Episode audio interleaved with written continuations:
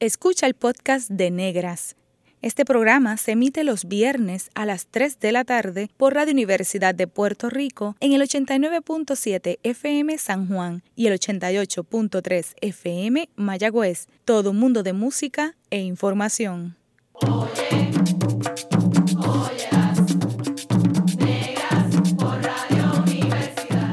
Cadena Radio Universidad de Puerto Rico presenta Negras, producido por Colectivo ILE, un espacio para visibilizar proyectos antirracistas y educar de forma crítica e informada sobre la negritud y la racialización.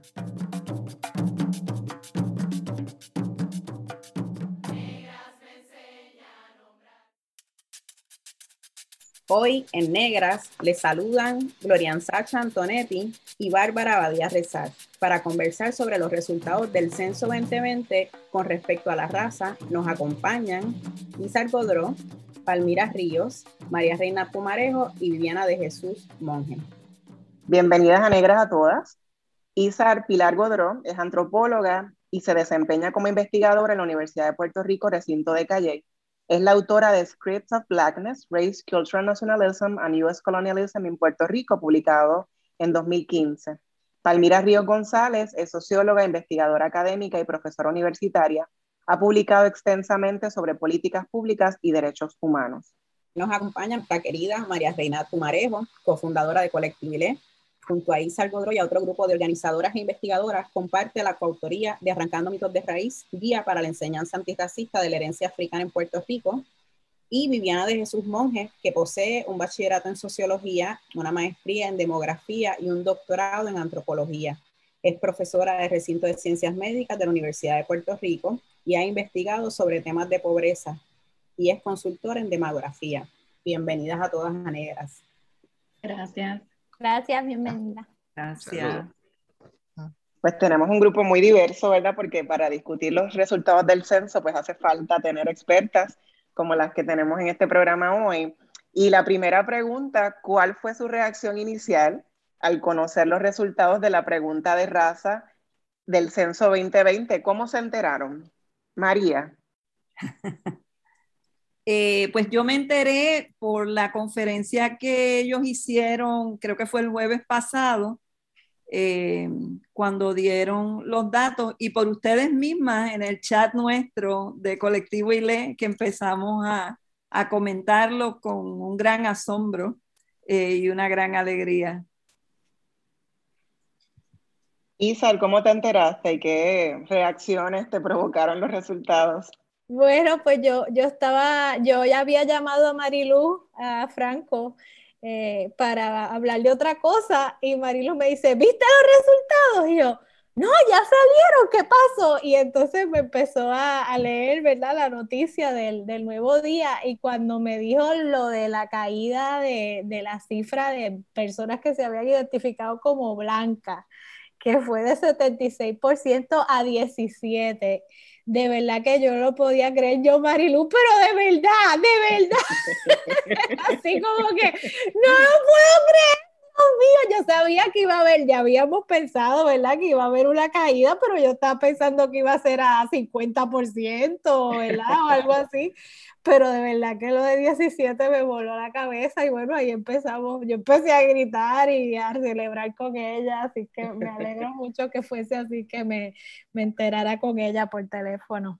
Qué bien. Y Palmira, en tu caso, ¿cómo te enteraste y cuál fue tu reacción? Bueno, yo estaba siguiendo los datos del censo por varias razones, ¿no? Eh, desde que se eh, hicieron públicos los primeros, así que estaba esperando esto con mucha ansiedad. Eh, en cierta forma, mi primera reacción es cuando uno mira toda la, combinación de datos, ¿no? Sobre todo la categoría blanco solo con combinación, pues es como que se estaba para mí, no, se estaba reafirmando un poco esta teoría del mestizaje y la negación del racismo, así algo que vamos a estar discutiendo en los próximos minutos. Eh, pero es una situación bien interesante aquí en los Estados Unidos también cómo se está transformando el acercamiento también a lo, a lo racial, a lo étnico-racial y la multiracialidad. Sí, definitivamente. Y Viviana, ¿cuál fue tu experiencia? Pues yo me enteré por ti, y por la demógrafa Judith Rodríguez Figueroa. Recibí mensajes de ustedes dos a la misma vez con la misma gráfica eh, la distribución percentual eh, de esa variable y yo estaba en shock. Yo estaba muy sorprendida por los, por los resultados y, y después siguió la invitación al programa de radio más he tenido conversaciones con, con Judith Rodríguez y la demógrafa eh, Lilian Torres. Y es algo para seguir hablando, es muy, ha sido muy interesante.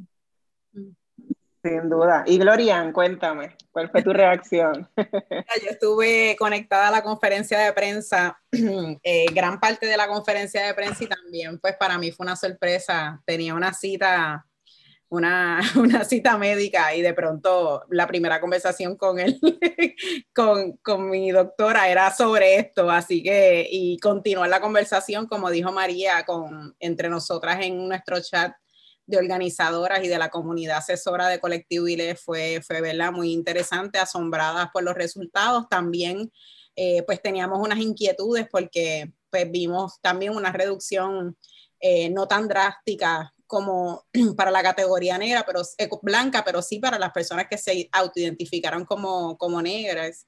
Y pues nada, de pronto pues ya estábamos ahí en la acción, que es lo próximo cuando vamos a tener espacios para discutir esto, el programa de, de negras, que, ¿verdad? que lo estamos llevando a cabo. Así que esto siempre, siempre ha sido un proceso muy interesante y enriquecedor de, de reflexión y de un llamado también a la acción y de continuar este, el trabajo antirracista. Así que ahí, ahí estábamos en, en ese proceso. Y para ti, Bárbara, cuéntanos. Pues mira, yo estaba pegada a la conferencia de prensa y ya un periodista me había contactado y yo le digo, no te puedo hablar ahora porque estoy, quiero escuchar y no tenía los números a la mano. Eh, pero igual él me llamó para que reaccionara, así que me enteró por él y entonces le digo, no, no, no, pero dime de nuevo, porque yo creo que te confundiste, no es 17, es 71.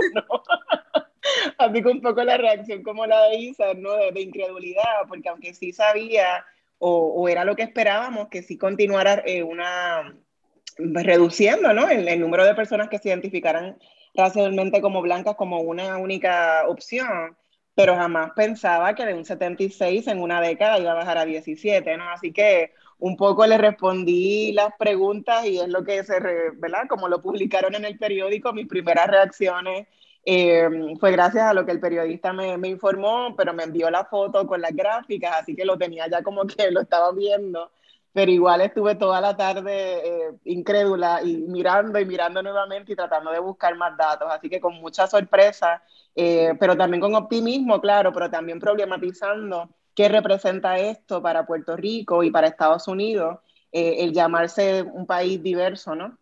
¿Qué representa esto para la lucha antirracista? Y eso es lo que vamos a estar conversando hoy. Como dice Viviana, pues eh, es tela de dónde cortar y seguiremos conversando sobre eso.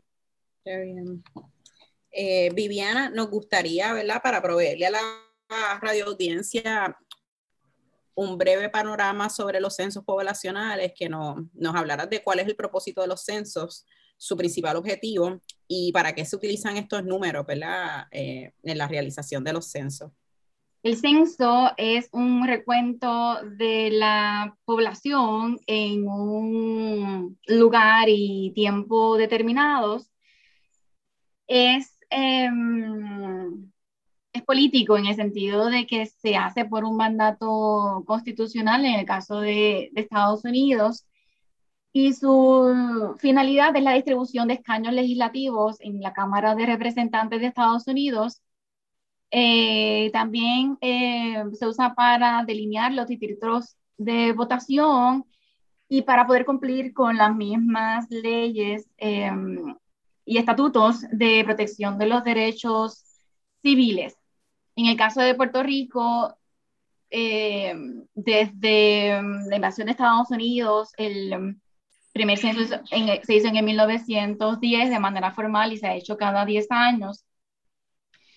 En el pasado, eh, como siglos atrás, pues también ha tenido la intención de, para la milicia, eh, para los impuestos, eh, más bien para planificar, eh, entonces, pues la, la, sociedad Em, ejemplos de uso, eh, por ejemplo, esa, esa, variable eh, se usa para determinar eh, si existe discriminación en la otorgación de hipotecas, si se usa, también se usa para conocer la distribución, por ejemplo, de personas encarceladas de acuerdo a su raza para examinar si existe eh, alguna relación entre raza y deserción escolar, también para medir eh, morbilidad en la población de acuerdo a la raza.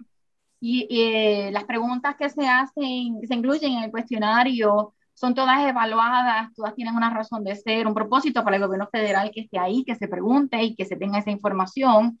Todas tienen una base mm, legal entonces, es un, realizar un censo es costosísimo. Eh, en parte, no, Puerto Rico no hace su propio censo porque es, es muy caro. Eh, y prácticamente cuando termina eh, el proceso de un censo, ya se está planificando el otro. Después de este censo del 2020, vendrán más estudios asociados a ese censo por ejemplo, para medir si hubo un subconteo o un sobreconteo, o sea, para medir eh, si, si se contaron menos personas o más personas. Eh, también antes del próximo censo se hacen estudios, se hace nueva evaluación eh, de, las, de las preguntas. Entonces, esto es autoadministrado, o sea que antes se recibía por correo postal, todavía sigue siendo uno de los procedimientos, pero también eh, comenzó a llenarse en línea eh, y quienes, o sea, a quienes no, no respondan este, ese formulario, pues reciben una visita de parte de un personal adiestrado de la agencia para poder eh, contestar entonces esas preguntas. Sí, no, es bien interesante lo que planteas, Viviana, con respecto a en teoría, ¿verdad? ¿Para qué debe utilizarse el censo? Pero sabemos que en la práctica las inequidades, particularmente que observamos, ¿verdad? Desde la lucha antirracista, pues siguen eh, creciendo, ¿no? Eh, así que un poco, ¿verdad? La teoría, pues se supone que es para garantizar los derechos humanos de todo el mundo, eh, pero no necesariamente en la práctica vemos que esa es lo que ocurre. Así que tendríamos que ver cómo con estos nuevos resultados, qué implicaciones tiene, ¿no? Para, para atender eh, el caso del racismo antinegro en Puerto Rico. Y por esa línea también, Palmira, eh, antes de 2000, ¿qué habían revelado los censos sobre la raza en la población puertorriqueña? Bueno, en Puerto Rico se han celebrado censos a través de toda la historia, ¿no? Bajo el periodo español y luego bajo el periodo norteamericano. El primer censo bajo el régimen americano fue en 1899, donde se contabilizó, no era por autoidentificación como se hace en los últimos censos, un 61.8 población blanca y un 38.2 de población negra. Eh, desde entonces, desde el 99 hasta el 2000, la población que se identificaba como blanca fue un aumento continuo, tanto que en el censo del 2000 se identificaron como blancos un 80.5%. Eso fue uno de los censos, eh, fue el primer censo entre el 50, eh, pero entre el 60 y el 2000 que introduce nuevamente la variable eh, raza, porque bajo entre el 60 y el 2000, el gobierno de Puerto Rico diseñó un censo llamado el censo criollo que eliminó esa variable del censo de población. Bajo el argumento que esa pregunta no era pertinente para Puerto Rico, pues se diseñó ese censo y se eliminó de todas las bases de datos en Puerto Rico. En el 2000 parte de la política de la administración de Rosselló de que trataran a Puerto Rico igual que los estados y poder eh, eh, hacerlo todo igual, se utilizó el mismo cuestionario del censo y vuelve a aparecer la pregunta de raza y ahí con una respuesta de un 80.5 80.5 y una respuesta de un 8.0 de, de negros, afrodescendientes, etcétera, que ha sido eh, con respecto con excepción del 2005, que fue un censo especial de American Community Survey, las tasas más bajas de respuesta o, identificación de afrodescendientes en Puerto Rico. Eh, pero eso es la, inclusión de la variable étnico-racial es en Puerto Rico, al igual que en todas partes del mundo, una decisión muy política y muy luchada y controversial, eh, porque lo estamos viendo igualmente en América Latina, como sea una lucha por introducir la variable de afrodescendientes. En el censo del 2000 el 8% de la población se autoidentificó racialmente como negra, 80% eligió la categoría blanca y en el 2010 el 12% dijo ser negra y 76% blanca. Esto basado en las personas que seleccionaron una sola alternativa, a pesar de que en Puerto Rico hay un discurso nacional que celebra el mestizaje. Eh, para este año, para el censo del 2020, el 7% se marcó y se identificó como negra, 17% escogió blanca, 25% de alguna otra raza y el 50% de la nación dijo tener más de una raza. ¿Qué opinión les merecen estos resultados, Isa? Bien interesante. A, a, mí, ¿verdad? Lo primero que me llamó la atención, porque ya lo estábamos esperando, pero no de manera tan drástica, fue la caída de la categoría de blanco que dicho sea de paso, también entre los latinos, ¿verdad? En Estados Unidos también hubo una caída, eh, no tan drástica como la de Puerto Rico, eh, pero para nosotros, este, eh, mirando también los resultados de un estudio que hicimos antes, en el 2016, pues nos dimos cuenta que, la realidad colonial. De, Puerto Rico frente a los Estados Unidos se ha hecho muy, mucho más evidente, ¿verdad? En, esta década.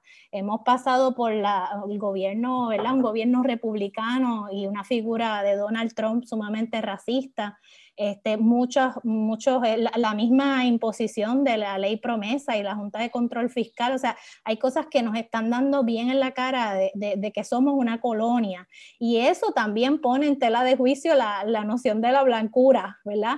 Y eso lo vimos muy claramente en unas este, entrevistas que hicimos en el 2016 donde le preguntamos a la gente que dijera abiertamente cuál era su, su identidad racial, le preguntamos a más de mil personas y mucha gente, eh, primero poca gente dijo blanco y los que dijeron blanco, que fueron solamente un 20%, casi todos le ponían un apellido, decían blanco boricua, yo soy blanco hispano, blanco latino. Este, y yo creo que eso es lo que está pasando en este censo. Cuando la gente dice que hay, este, que hay una celebración de lo multirracial, yo no creo.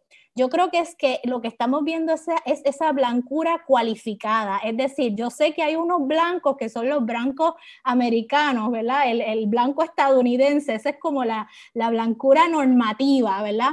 Y entonces, pero yo soy blanco de aquí, yo soy o blanco hispano o blanco boricua, a veces no decían blanco trigueño.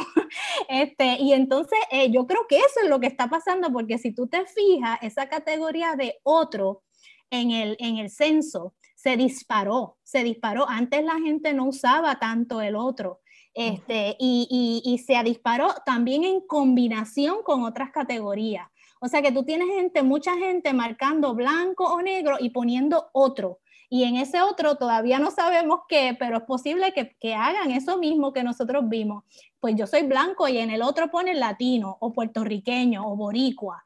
Este, y entonces eh, yo creo que eso es lo que está pasando. Yo no creo que sea una celebración del mestizaje. Yo creo que son blancuras o negruras cualificadas.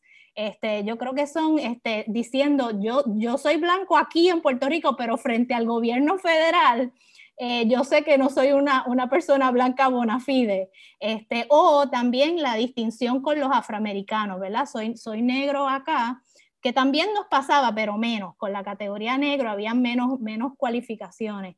Este, había más gente que se, que se declaraba negro sin, sin, sin, sin, sin, titubear, ¿verdad? Cuando hicimos la pregunta abierta nosotros en el 2016. Pero nada, básicamente que, que la caída esta de, de la categoría blanca, me, eh, pienso que es una manera de los puertorriqueños posicionarse frente al gobierno federal estadounidense eh, que sabemos que no nos considera blanco, eh, sobre todo ahora cuando la realidad colonial está muchísimo más evidente frente, frente a nosotros. María y Gloria, que mm, desde después de los resultados del 2000, Colectivo ILE, eh, pues lanzamos una campaña que decía, el censo dice que eres blanco, ¿y tu abuela qué dice? En el 2020 la pregunta fue, en el censo, ¿dónde me pongo? Y exhortábamos a que las personas no se quedaran en blanco, ni literal ni metafóricamente, y que respondieran de una forma política, ¿verdad? Eso era algo que también insistíamos mucho en nuestras intervenciones en los medios de comunicación, de cómo responder esa pregunta eh, ante un instrumento censal eh, impuesto eh, por, por Estados Unidos, que no nos preguntó cómo queríamos llamarnos, ¿no? Cómo queríamos aparecer en esas categorías. Eh, así que también a la vez se le pidió a la gente que escribiera afrodescendiente. Eso también pues generó unas conversaciones muy interesantes en las redes sociales y nos decían 20 cosas de por qué no podíamos escribir afrodescendiente a pesar de que le hacíamos esa exhortación eh, alineada ¿no? con el diseño de la afrodescendencia declarado por la Organización de las Naciones Unidas. ¿Cuáles fueron los objetivos de estas campañas mediáticas tanto para el 2010 como para el 2020?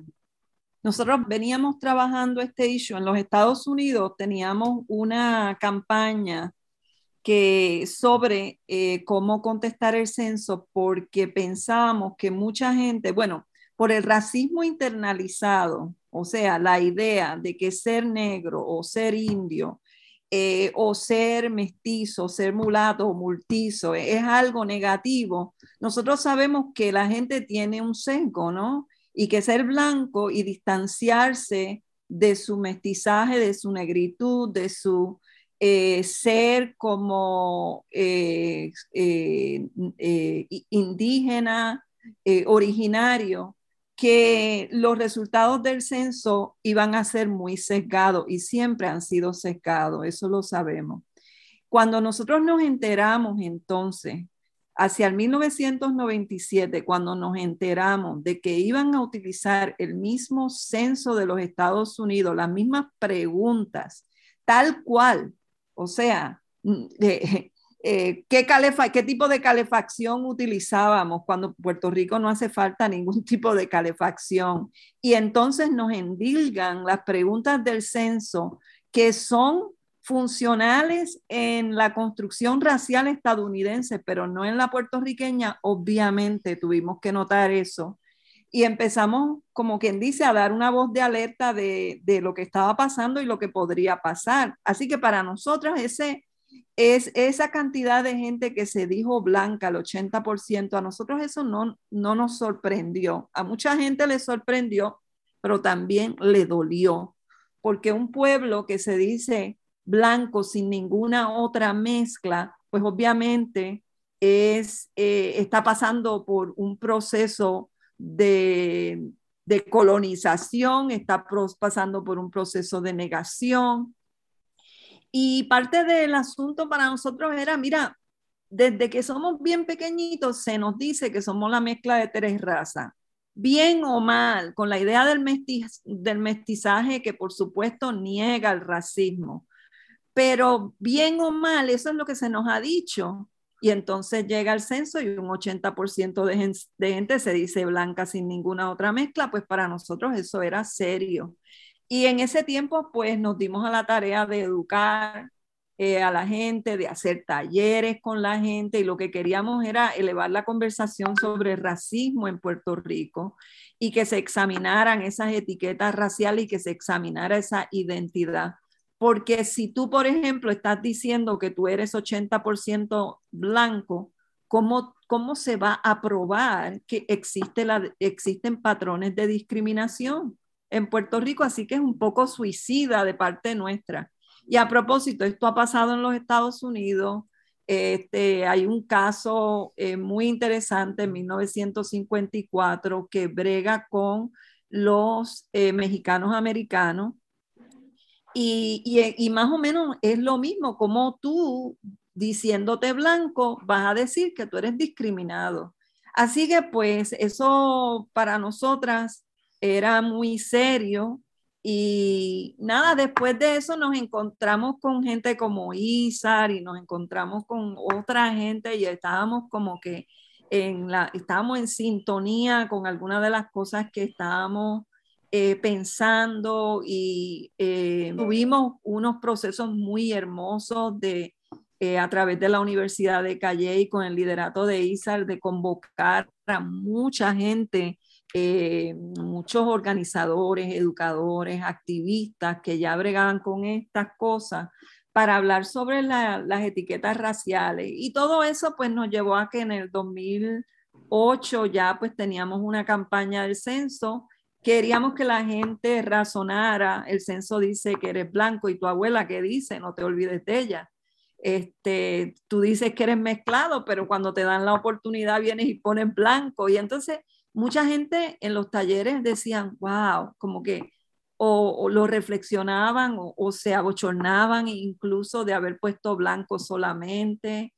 Y, y, ya pues con la nueva campaña, pues yo te la voy a dejar a ti, Glorian, porque tú fuiste tan, tan importante al definirla y al ayudarnos a traer a todo el mundo al redil para pensar en esto. Y yo sé que hay opiniones y hay opiniones y la gente a veces piensa, pues esto no significa nada, pero para nosotros esto significa mucho. El que solo un 17% de puertorriqueños se haya dicho blanco solamente es importante en Puerto Rico y es importante para la lucha decolonial de Puerto Rico y es importante para la lucha antirracista en Puerto Rico y para encarar el profundo colorismo que tenemos en Puerto Rico, que sufrimos. O sea, el aún siendo afrodescendientes, cómo eso este, no, no, no nos garantiza que, tú no vas a tener una socialización que te ha influido para preferir lo blanco, para privilegiar lo blanco.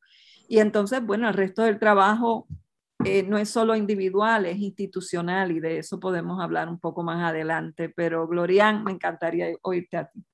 Sí, pues mira, precisamente nosotros para el censo del 2020 quisimos eh, amplificar estos esfuerzos que ya se habían hecho para censos anteriores, el trabajo de colectivo ILE.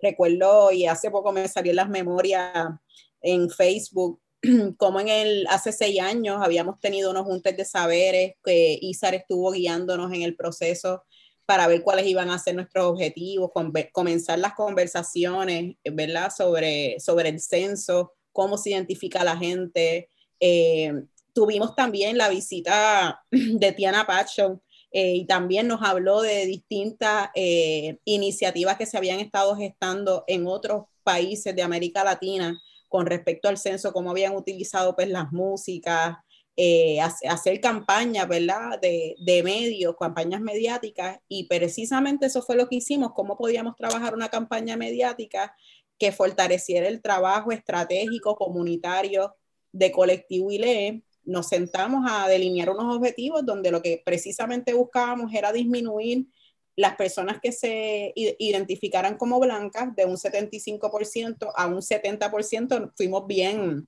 ¿verdad? Cautelosas en, en, ese objetivo y también el otro objetivo y cuál fue el, el, primordial, ¿verdad? Fue parte de nuestra conversación enfocándonos también en la dinámica del racismo, pero también del colorismo. Queríamos más personas que se identificaran como negras y abordar la duda que mucha gente le venía y que no se quedaran en, ¿verdad? Que, que no se quedaran en blanco, que no marcaran blanco. Jugamos con, con esos cuestionamientos, eh, con esa duda de que la gente le hacen la pregunta sobre su raza y sabíamos que la gente se iba a quedar confundida o que iban a tener quizás un encuestador, una encuestadora que iba a cuestionar lo, lo que su respuesta.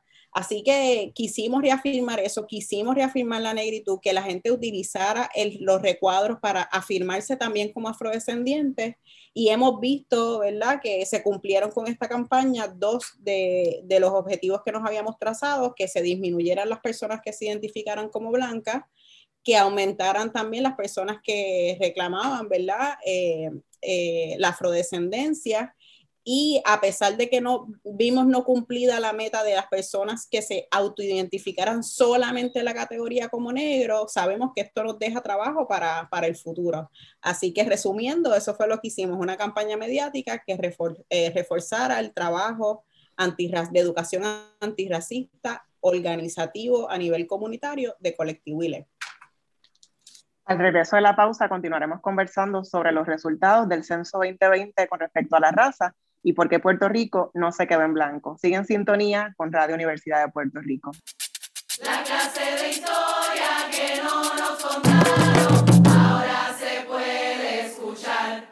Está escuchando el podcast de Negras. Este programa se emite los viernes a las 3 de la tarde por Radio Universidad de Puerto Rico en el 89.7 FM San Juan y el 88.3 FM Mayagüez.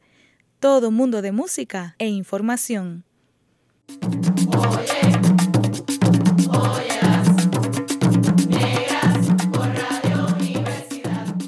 Usted está escuchando Negras, inspirada en la grandeza de nuestras ancestras. Les saluda Gloria Sacha Antonetti y me acompaña Bárbara Badía Rezar. Hoy conversamos con Isa Godró, Palmira Ríos, María Reina Pumarejo y Viviana de Jesús Monje sobre los resultados del censo 2020 con respecto a la raza. Y retomando ¿verdad? la conversación anterior sobre esta campaña, estos resultados, eh, quería preguntarte, María, ¿verdad? ¿Qué es lo próximo que hemos estado delineando en Colectivo ILE, qué retos vemos y a raíz de estos resultados y como parte de los enfoques de educación antirracista que trabajamos en Colectivo ILE? Pues eh, nosotras, eh, obviamente, no, somos un colectivo de mujeres, este, todas con sus distintos intereses, talentos y demás, y nunca nos ha faltado creatividad este, al lidiar con estos asuntos, pero uno de los asuntos que hemos estado trabajando a través de África en mi piel, África en mi ser, a través de rompiendo esquemas raciales y todos los talleres, es la profunda negación de que el racismo existe en Puerto Rico. Y nosotras sabemos que eso no, el hecho de que tengamos esa cifra no necesariamente significa que, que lo estamos, eh, que estamos reconociendo el racismo, significa que nos estamos reconociendo como personas mezcladas, ¿no? Como personas multisas. Este, pero no necesariamente ese objetivo primordial de colectivo ILE cambia para nosotras.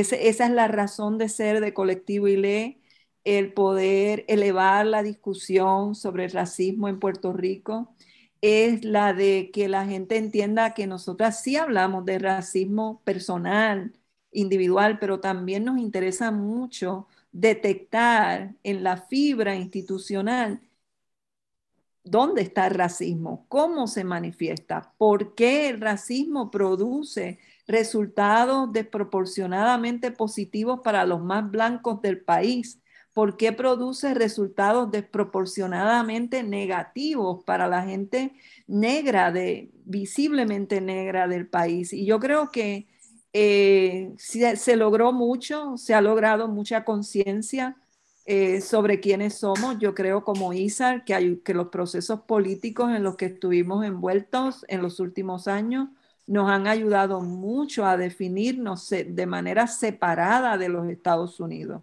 O sea, este, en, el argot nuestro, pues la gente trata de identificarse con el amo, ¿no?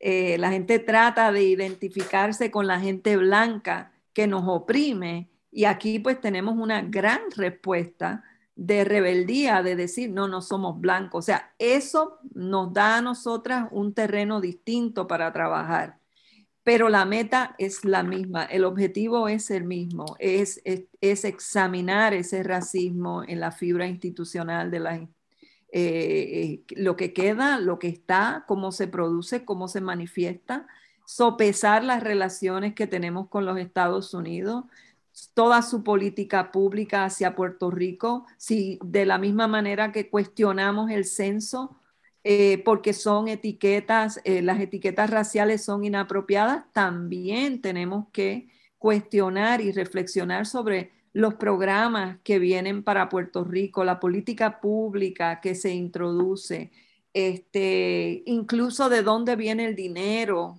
que, ayuda, entre comillas, a Puerto Rico. Todo eso hay que sopesarlo a la luz de eh, esta nueva información y con un lente muy, muy, muy limpio, muy pulido antirracista. Lo más interesante que también hemos estado conversando en colectivo es, continuar también con nuestros procesos, que es de sentarnos, de juntarnos, de compartir saberes, conocimientos, estrategias, eh, distintas formas de acción y ahí es donde nos, dirigimos eh, con el trabajo eh, de colectivo ILE y, y vamos a estar ¿verdad? Invitando a nuestra gente a sumarse a, la conversación, porque yo creo que eso es parte de lo, lo, más importante que trabajamos, ¿verdad? Que no son unos procesos aislados entre nosotras, en, ¿verdad? En nuestra, en nuestros cuartitos, sino que todo lo contrario, abrimos el proceso para que nuestra gente se sume, a pesar de que también reconocer que trabajamos toda esta campaña en medio de una pandemia, que tuvimos que sostener unas conversaciones muy, muy duras que también nos permitieron unos accesos. Estuvimos conversando no solamente en comunidades, eh, pero con, con jóvenes universitarios, eh, ¿verdad? madres de familia. Aquí pudimos sumar en, en medio de una pandemia y de la virtualidad mucha gente eh, y queremos continuar esa conversación. Y yo creo que otro de los factores que no necesariamente hemos conversado eh, aquí en el programa, pero sí lo hemos estado, estado hablando como organizadoras, es que también este censo se da en medio de unos levantamientos por la justicia racial a nivel global a raíz del asesinato de George Floyd. Eh, y de tantos otros asesinatos a manos de la policía a personas negras. Así que había también mucho dolor en el proceso, ¿verdad? Y, tuvimos que asumir estas conversaciones en unos momentos muy dolorosos, en medio de pandemia, eh, recuperándonos en Puerto Rico particularmente, no solamente de los terremotos que eran muy recientes, pero también de María, que a pesar de los años que han pasado, sabemos las condiciones en las que estamos viviendo, la migración, tanta gente que se ha ido de, de nuestro archipiélago. Eh, así que ahí ha habido muchas cosas ocurriendo, ¿verdad? A, la vez, así que deseamos continuar esa conversación y continuar con estrategias antirracistas para, para fortalecer nuestra identidad. Sí, yo estoy de acuerdo con ambas, ¿no? Y, y, particularmente comentaba recientemente de las redes sociales que para mí estos resultados también implican como que se arrecia la lucha antirracista, ¿no? Porque ahora con el 50% de personas mezcladas, como decía al principio del programa, ¿Qué implicaciones tiene esto? Porque se sigue invisibilizando a la gente visiblemente negra. ¿Y qué, qué falta por hacer o qué cosas podemos seguir haciendo? Yo creo que seguir con los trabajos que están haciendo en Calle, por ejemplo, ISAR, con el tema del colorismo, que tengamos instrumentos insulares, ¿verdad? Que sean instrumentos donde utilicemos las categorías que manejamos eh, coloquialmente, ¿verdad? Este, todos los días en Puerto Rico, eh, porque asumo que esos resultados van a, dar al traste con lo que estamos viendo eh, con, con, datos que son impuestos por Estados Unidos. ¿no? Yo creo que hace falta esa mirada desde nosotros, sobre nosotros como un país colonizado, ¿no? ¿Qué implicaciones tiene eso para cómo nos eh, racializamos eh, en Puerto Rico? Eh, y por esta línea también, Palmira, quería preguntarte, ¿verdad? Es, es, clave entender la identidad racial como una identidad política para visibilizar que todavía existe el racismo en Puerto Rico, ¿verdad? ¿Qué habrá que seguir denunciando? ¿Qué exigencias hay que continuar haciendo al Estado con respecto a la existencia del racismo antinegro sistemático y estructural? Ciertamente, estos resultados plantean unos problemas muy importantes, muy serios, eh, sobre todo en el área de políticas públicas, eh, cómo se van a determinar cuál es la diversidad la representación de personas afrodescendientes en, posiciones de, toma de decisiones, en la, como empleomanía, por ejemplo, etcétera, la prestación de los servicios. Eh, si voy a utilizar el 7% o el 17.5% como base, ¿no? Porque ciertamente estos números eh, no ayudan, por ejemplo, al litigio tampoco. Eh, a poder eh, levantar demandas judiciales de discriminación racial. Así que la, la, tarea es muy, muy grande, muy, tiene que ser muy amplia y tiene que continuar. Inmediatamente una tarea es, y sonará extraño, hay que empezar a trabajar en el censo del 2030. Mi crítica al gobierno de Puerto Rico es que siempre esperamos al final cuando las decisiones fundamentales están tomadas. Y eh, ya en Estados Unidos tienen que estar trabajando el próximo censo. ¿Cómo se definen? ¿Cómo se van a estar participando? Todo eso se empieza a decidir. Asegurar que tengamos una representación buena de Puerto Rico en esos comités del censo. Recuerden que para el censo del 2000 el representante nuestro era Víctor Fajardo. O sea, si quieren llorar, ese, ese representante del gobierno de Puerto Rico. Eh, otro elemento bien importante son los censos especiales que se llevan a cabo, que pueden permitir empezar a hacer ajustes, eh, no solamente en, lo, en, las variables, pero en, en, los datos que se están recogiendo. Eh, en Puerto Rico se llevan a cabo censos especiales y hay uno de ellos que yo llevo luchando con el mismo, es el censo de personas sin hogar, porque el censo reconoce que hay, ese, esa población no se contabiliza bien y se lleva a cabo un censo especial. En Puerto Rico, en algunos censos se incluye la variable raza y en otros se excluye. En uno de los primeros, que fue el 2003, sí se incluyó y la proporción de personas eh, sin hogar o de ambulantes que fueron clasificados como afrodescendientes era muy por encima de lo que estaba en los censos de población. ¿Qué pasó en lo siguiente? Se eliminó la variable. O sea, y todos caminamos y vemos a estas poblaciones y sabemos, se pueden ver. También hay un censo especial que creo que es importante, es el censo de la población confinada. Ahí eliminaron por completo la variable racial, aunque sí incluyen una variable muy desagregada de género. Todas las categorías de género están incluidas, pero el caso racial no están incluidas. Así que se tiene que empezar a exigir y exigirle a través de nuestros representantes, etcétera, que el censo revise eh, las metodologías, las categorías y que tengamos una participación plena. Y hay que exigirle al Instituto de Estadística que asuma su papel. Como lo han hecho los institutos de estadística de toda América Latina, donde hoy en día solamente quedan dos países latinoamericanos que no recogen datos sobre afrodescendientes, Paraguay y República Dominicana, todos lo han asumido y hay mucha experiencia ahí sobre la terminología, el uso de diferentes términos para poder eh, tener un mejor dato, mejor recogido de información sobre la población afrodescendiente y no estar limitados con terminologías que no son ajenas y que no nos identificando cuando estamos resolviendo. Así que la, los, y otro, perdón, se me olvidar, los registros administrativos. Cuando yo solicito un servicio público, ahí yo puedo también poner información y nos permite evaluar eh, si hay una diferencia en los servicios que se están recibiendo.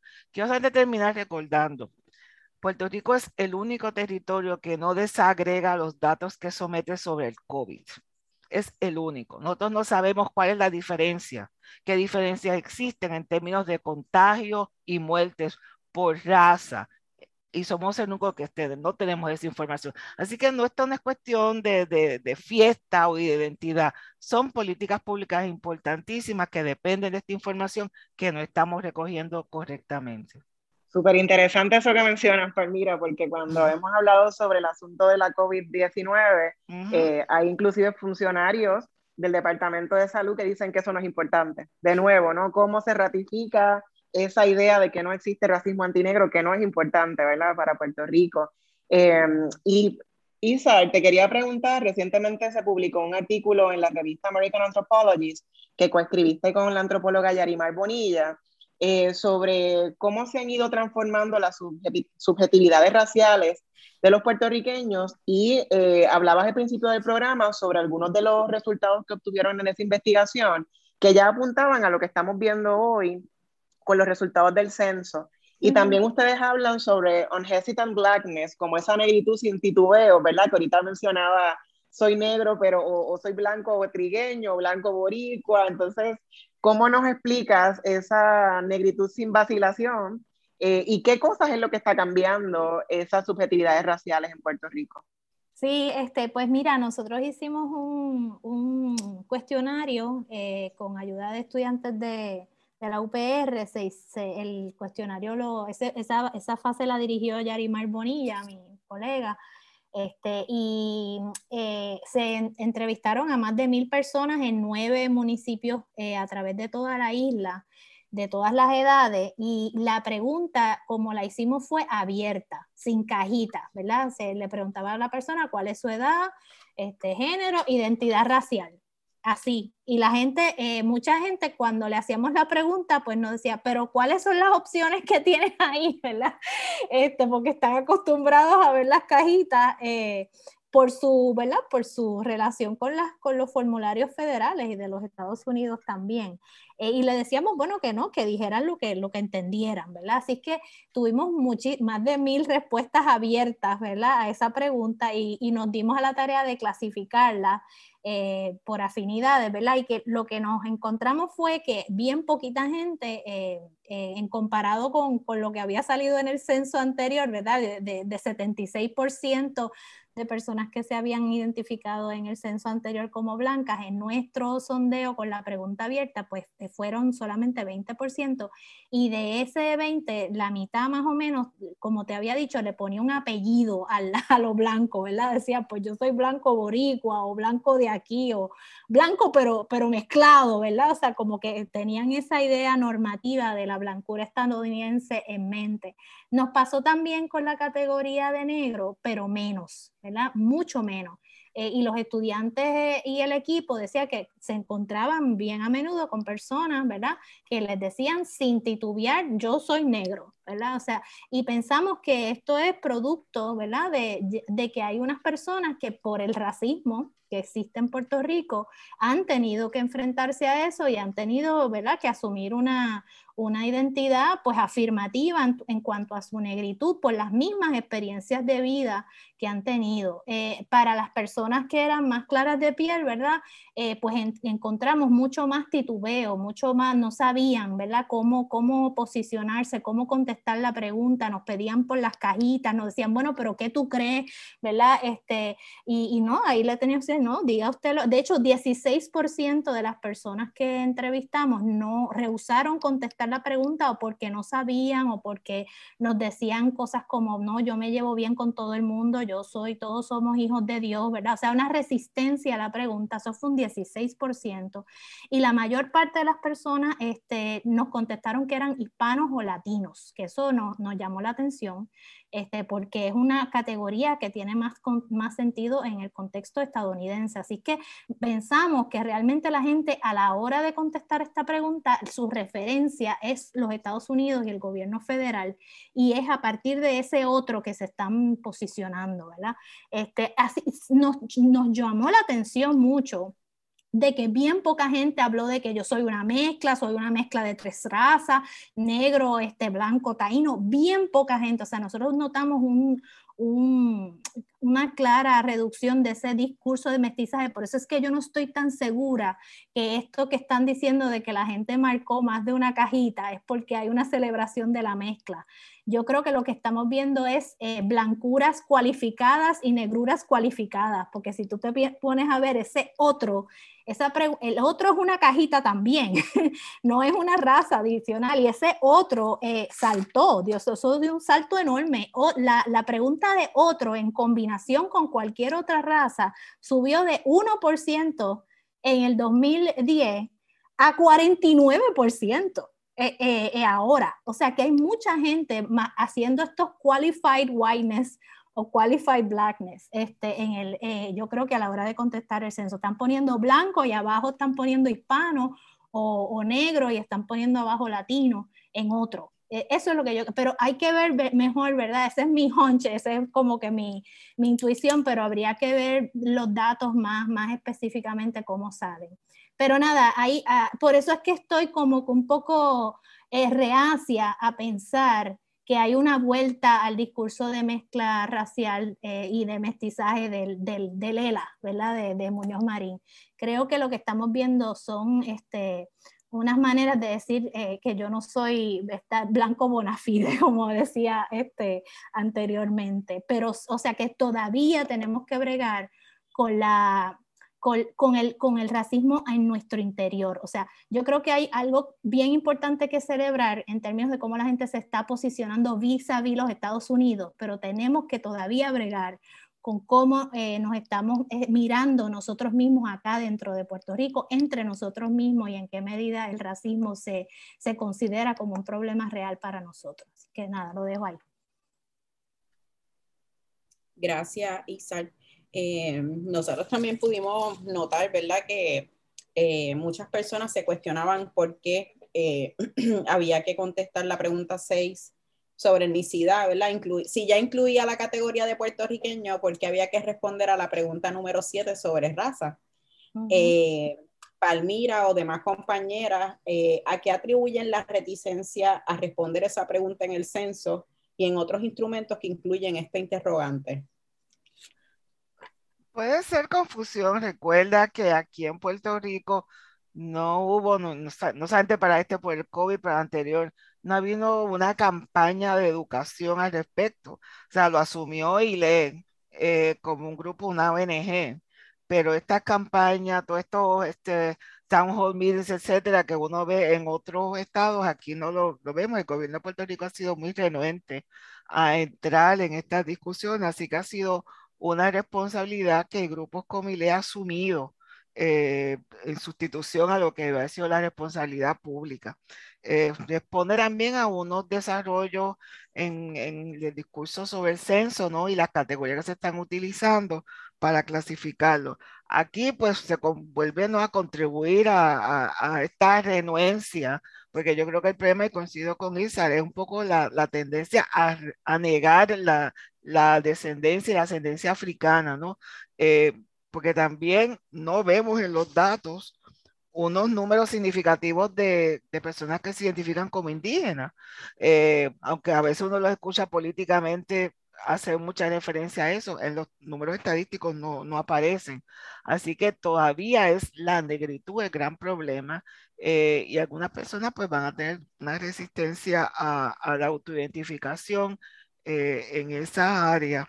Eh, eh pero básicamente era para, en Estados Unidos se utiliza para eh, separar los blancos, como dicen, blancos jalón, de los hispanos que pueden ser blancos, pueden ser afrodescendientes, pueden ser indígenas, pueden ser asiáticos. Las categorías raciales de la etnicidad, que son dos cosas eh, distintas, por lo menos conceptualmente distintas. Sí, esto es súper interesante lo que ambas han compartido con respecto a todas esas nociones eh, nacionales, etcétera. Eh, y quería preguntarte, Viviana, eh, como demógrafa, ¿verdad? Antropóloga y socióloga, pero ¿cuáles son los retos que tiene también la demografía? Porque, como decías al principio, ¿cuáles son los usos teóricos de los censos? Pero en la práctica, pues vemos que la desigualdad, que la inequidad sigue rampante. Entonces, ¿cómo utilizar estos datos o cómo establecer categorías que, que humanicen a, las personas y que esa diversidad que se celebra con estos resultados, eh, pues realmente atienda la, la inequidad eh, racial y otras inequidades también. Yo, yo comenzaría con, primero pues, con, con, la, con continuar investigaciones eh, aquí en Puerto Rico sobre estos temas de etnicidad y, raza.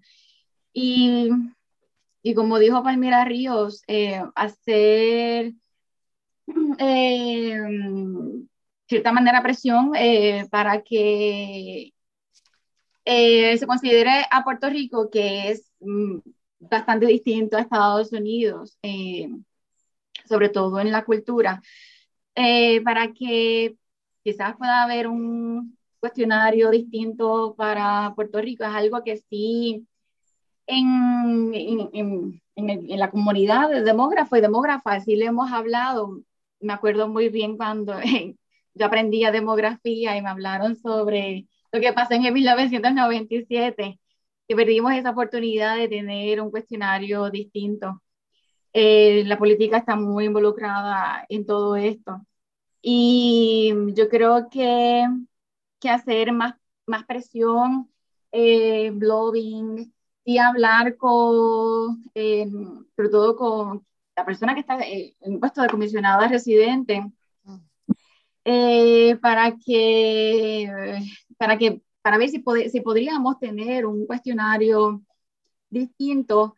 En la práctica, eh, la verdad es que esa variable de raza no se utiliza no se, no se utiliza mucho, eh, precisamente, sobre todo hasta, hasta el censo anterior, no, eh, no se utilizaba mucho porque sí entendíamos que no reflejaba eh, la realidad demográfica de, de, Puerto Rico. habría que ver entonces, pues, cuál es la reacción de, de la comunidad de profesionales en demografía con estos nuevos resultados y si, y si la incluirían, porque precisamente, pues, como son son preguntas pensadas de Estados Unidos para Estados Unidos, eh, no son las categorías que por lo general utilizamos en, en Puerto Rico, pues de por sí, reconocemos la importancia de, la, de, las variables raza y etnicidad, pero sí no se ha utilizado tanto como habría que ver ya a partir en este momento hacia adelante. Eh, ¿Cuál es la reacción entonces de la comunidad? Si es algo que incluiríamos pero sí yo recomiendo de momento pues continuar con las investigaciones en estos temas para poder entonces tener muchísimo más evidencia y buscar estas oportunidades o provocar estas oportunidades para poder hablar con quienes están allá en Washington DC y la Oficina de Censo de Estados Unidos, allá en Estados Unidos, eh, para poder entonces lograr algo distinto o que Puerto Rico esté más involucrado en esas discusiones, porque sí hay demógrafos y demógrafas puertorriqueñas allá en Estados Unidos y sí también, porque me han dicho, han dado su lucha eh, desde sus oficinas, desde sus proyectos. Eh, sin embargo, pues tiene que ser algo pues mucho, pues mucho mayor, algo a nivel de política pública. Sin duda. Y para cerrar ¿verdad? este programa, nunca es tiempo suficiente para hablar sobre estos temas. Eh, ese 17% de personas que se autoidentificaron racialmente como blancas, ¿qué representa para Puerto Rico? ¿Cómo podríamos calcular una representación digna y justa de la población puertorriqueña en términos raciales de ahora en adelante? Sí, bueno, este, yo creo que eso hay que celebrarlo, de verdad, este, porque yo creo que eh, en aquellas agencias donde se vayan a estar usando las categorías eh, gringas, ¿verdad? del, gobierno federal, eh, por lo menos si, aunque estén usando esos mecanismos que sabemos que no son los mejores, este, pero si sabemos entonces que en un lugar, espacio de trabajo, una agencia pública o, o la composición de estudiantes en X lugar, eh, al, hacer ese sondeo, eh, notamos que hay más de 17%, por ejemplo, de, jueces que, se describen como blancos en, un instrumento que use estas categorías federales, pues ya sabemos que esos jueces no son representativos este, de Puerto Rico. Eh, que, que, hay demasiados jueces blancos, si hay, si hay más de 17%.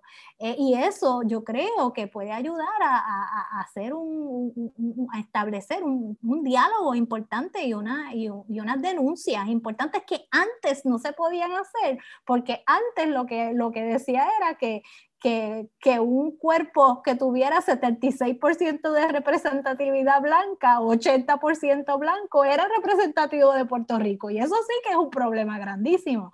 Pero ahora con este 17% yo creo que hay espacio, se abren unas puertas importantes para, para poder llevar a cabo unas luchas. Que sí hacen falta mejores instrumentos, claro que sí. Este, pero lo que tenemos ahora yo creo que no, eh, hay, que, hay que celebrarlo realmente porque creo que es un paso importante. Gracias Isa y gracias a todas las demás compañeras por esta conversación tan valiosa. Continuaremos nuestros esfuerzos que nos encaminen hacia una nación puertorriqueña antirracista y descolonizadora, pendientes a las redes de Colectivo ILE. Y como siempre, agradecemos al personal técnico de Radio Universidad por su apoyo en esta edición de Negras. No olviden sintonizar Negras el próximo viernes a las 3 de la tarde. Feliz viernes a todos. Cadena Radio Universidad de Puerto Rico y Colectivo ILE presentaron Negras, asumiendo nuestro justo rol como forjadoras de cambio. Acaba de escuchar el podcast de Negras le invitamos a que nos sintonice los viernes a las 3 de la tarde por Radio Universidad de Puerto Rico en el 89.7 FM San Juan y el 88.3 FM Mayagüez. Todo un mundo de música e información.